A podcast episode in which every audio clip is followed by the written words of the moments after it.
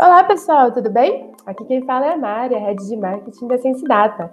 Sejam muito bem-vindos a mais uma edição do Sense Drops, o primeiro podcast da Sense Data. Esse é mais um canal para discutirmos assuntos relacionados à gestão do cliente e compartilhar as melhores práticas com você. Hoje eu estou aqui com o Gustavo Molina, que é CS da Sense Data, e nós vamos bater um papo sobre indicadores. Oi, Molina, tudo bem?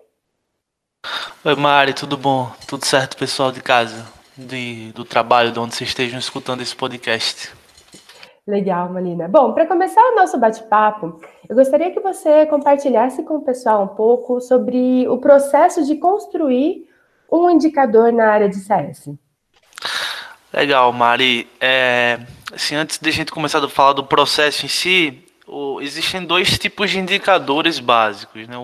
Os que indicam alguma coisa dali para frente, é que eles estão apontando para algum caminho que pode estar tá demonstrando uma oportunidade um risco, a gente chama isso de leading indicators, e os que já aconteceram, que são os lagging indicators. Bons lagging indicators no mercado de SaaS são aquelas métricas de DRE, né? Churn, é, expansão, etc., que você está olhando para o passado e vendo é, o que já aconteceu e o que não aconteceu. Tá? Então, essas métricas, esses, esses, processos de construção já estão pacificados, digamos assim. Né? Os lagging é basicamente pegar esses frameworks que já estão prontos e, e as contas e colocar com os dados que vocês têm dentro de casa. Agora, os que indicam alguma coisa, né, os que vão apontar uma situação de risco ou de oportunidade no dia a dia, que vão gatilhar ações, esses são indicadores que têm um processo de construção mais é, artesanal, digamos assim, para cada empresa, né? Cada CNPJ, digamos assim, né? Cada conjunto de, de produtos ou serviços que você está vendendo pode ir numa linha ou em outra de desenhar esses indicadores, digamos assim. Né? Então, geralmente a gente tem três grandes pilares para construir esse indicador, né? É a fonte de dados, para aquele indicador. Então tem que ter um lugar, uma tabela, um sistema, sei lá, algum canto que tem os dados para ser indicado, para ser calculado esse indicador. O cálculo em si, que é uma vez que eu tenho esses dados, o que, é que eu vou fazer com eles, né? E tenho as análises e as ações que eu vou tirar desse indicador. Esses são os três pilares, digamos assim. Mas eu diria que essa parte existe um grande esforço existe um processo para ser feito em cada uma delas, tanto para garantir pegar os dados da fonte, quanto para construir a conta, quanto para desenvolver as análises e as ações, mas eu, o, o passo mais importante e mais difícil para construir um indicador é o que une todos esses pontos, que é o objetivo.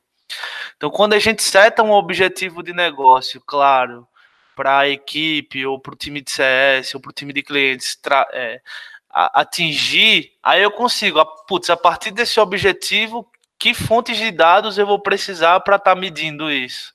Depois que eu tenho essas fontes de dados, quais são os cálculos que eu posso fazer com essa fonte de dados para me dar as respostas, as análises e as ações que eu vou fazer? Entendeu? Entra meio num ciclo infinito assim de coisas.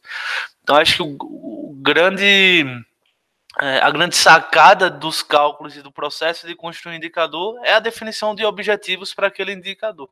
É, até uma pergunta que eu tinha, você já acabou respondendo um pouco, que é como definir quais são os melhores indicadores para minha empresa, né? É verdade, Maricinha. Essa pergunta é, é assim, nove de cada nove pessoas perguntam assim, qual, como é que eu faço para construir? Como é que eu sei se o indicador está certo ou errado? Geralmente, quem está fazendo essas perguntas é, e não é feio ou errado fazer essas perguntas, porque, enfim, todo mundo faz, é porque ainda não chegou na parte de definição de objetivo, né? Está construindo indicadores para analisar alguma coisa, assim, mas não sabe que coisa é essa, qual é o caminho, é, qual, que, qual que é a finalidade, e daí, tipo, não consegue derivar as ações, que eu acho que é o principal ponto, né?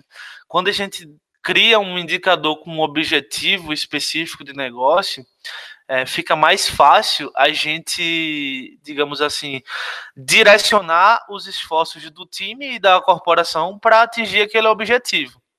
Um indicador tem uma siglinha que é o KPI, né? Key Performance Indicator. quando a gente está falando disso, então geralmente é porque eu tenho um objetivo e estou medindo se eu estou conseguindo chegar ou não nesse objetivo.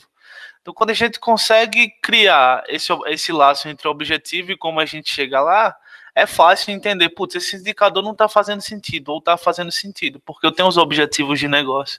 Então, como saber quais são os melhores indicadores para a minha empresa, que foi a pergunta que você fez, é basicamente está atingindo, está te ajudando a enxergar se você está chegando ou não no objetivo. Se a resposta for sim, é um bom indicador. Não quer dizer que não existam outros indicadores. Aí, de novo, volta nos três passos que eu falei. Qual que é a fonte de dados que eu consigo pegar, como que eu consigo calcular esse dado, e depois que análises e ações eu consigo construir para atingir esse objetivo. Legal, Molina. E agora compartilhe então um pouco com a gente é, como derivar ações, né? Ou como usar esses indicadores de forma assertiva no time de CS. Perfeito. Assim, derivar ações desses objetivos é uma coisa que é, dá para explorar bastante a depender dos objetivos, mas pegando assim um objetivo específico, sei lá, eu quero aumentar a frequência de compra é, de um cliente no meu e-commerce, por exemplo. Então, como que a gente constrói um indicador para isso? Hoje tem um conjunto de métricas, sei lá, de recência, frequência e valor, que eu consigo, são três indicadores que eu consigo drivar para isso. Então, há quantos dias faz que meu cliente comprou? Então, se ele está há mais de 30 dias, eu posso disparar um tipo de comunicado, uma trilha de comunicado. Mais de 60 dias, uma outra abordagem, sim vai. Esse é um ponto. É, com que frequência? Se eu vejo que a frequência de compra, ou seja, a quantidade, o volume de compras que ele tem no mês em relação a outro, diminuiu, eu posso realizar também uma ação de é, é, entendendo quais são os melhores dias de compra dele, ou quais foram as últimas compras dele, eu sugerir uma compra nova, por exemplo. Então, depende do objetivo do negócio.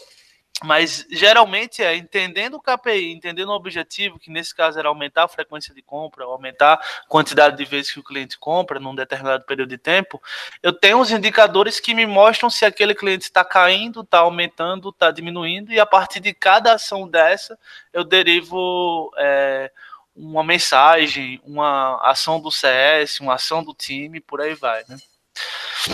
Legal, Molina. Já que você deu um, um exemplo né, de e-commerce, uhum. dá um exemplo também na, em recorrência, né? Já que boa parte dos nossos ouvintes trabalham no mercado de recorrência.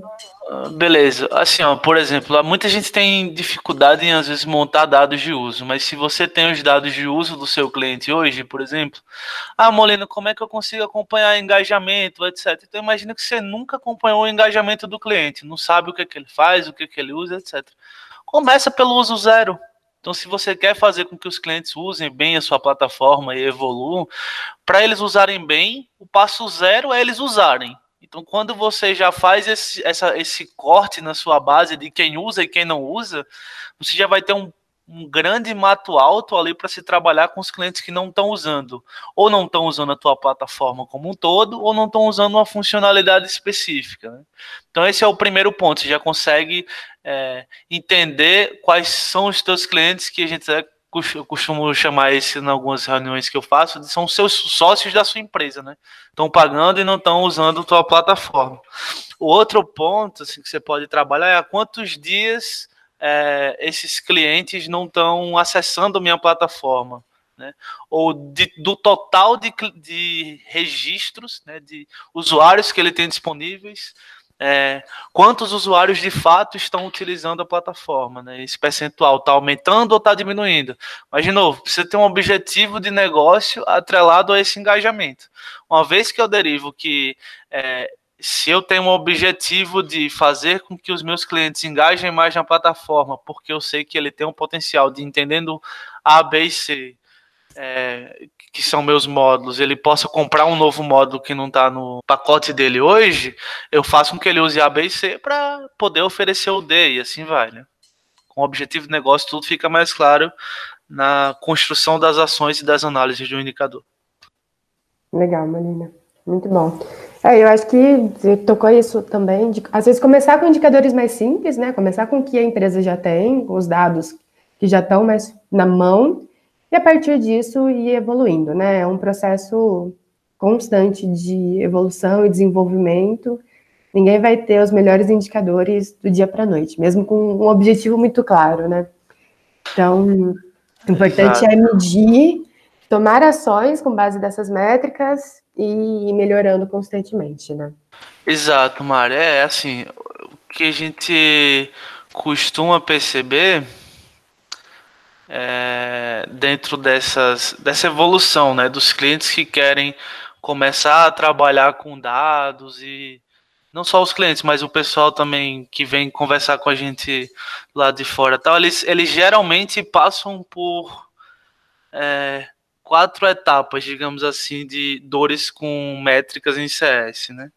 A primeira é o que é métricas mesmo de CS, né? Tipo, você não sabe como é, o que definir, etc. E aí, uma vez que ele entende isso do objetivo, entende que precisa construir desse, de uma fonte de dados, etc., ele fica com a próxima dúvida: tá, beleza, o que é que eu vou medir agora? Depois que ele consegue medir, ele faz, tá, beleza, como é que eu é, consigo esses dados internamente dentro de casa, né, e tal. E quando ele consegue, quando ele tem os dados, quando ele já mediu, ele faz, tá, beleza, o que é que eu faço agora com esses dados que consegui? Então, no final do dia, entra naquele ciclo que eu te falei é, no começo, né? É assim, ó, tem a fonte de dados, então alguém vai precisar ter essa fonte de dados, vai ter é, está sendo medida alguma coisa, então tem uma pessoa, essa pessoa é quem vai te ajudar para te fornecer essas métricas no dia a dia. É, e aí, com esses dados, você consegue calcular e derivar ações e análises. Mas para isso, se você não tiver um objetivo claro, para que você vai usar aquela métrica, e esse objetivo impactar diretamente o teu negócio, vai ficar difícil você convencer a que tem que começar a medir, convencer a pessoa a te fornecer isso, priorizar no, no dia a dia no trabalho dela, convencer pessoas que tem que fazer ações e alguma análise em cima disso. Então, o objetivo ele é a etapa mais importante da construção do indicador. Tanto no teu processo de maturidade, mesmo, quanto no processo interno e com os clientes, né? Conseguir é, drivar algumas ações assertivas para que ele melhore é, ao longo do tempo. Legal, Molina, muito obrigada. Bom, pessoal, chegamos ao fim de mais um Center Drops. Hoje eu falei sobre como construir indicadores com o Gustavo Molina, CS aqui da Sensidata.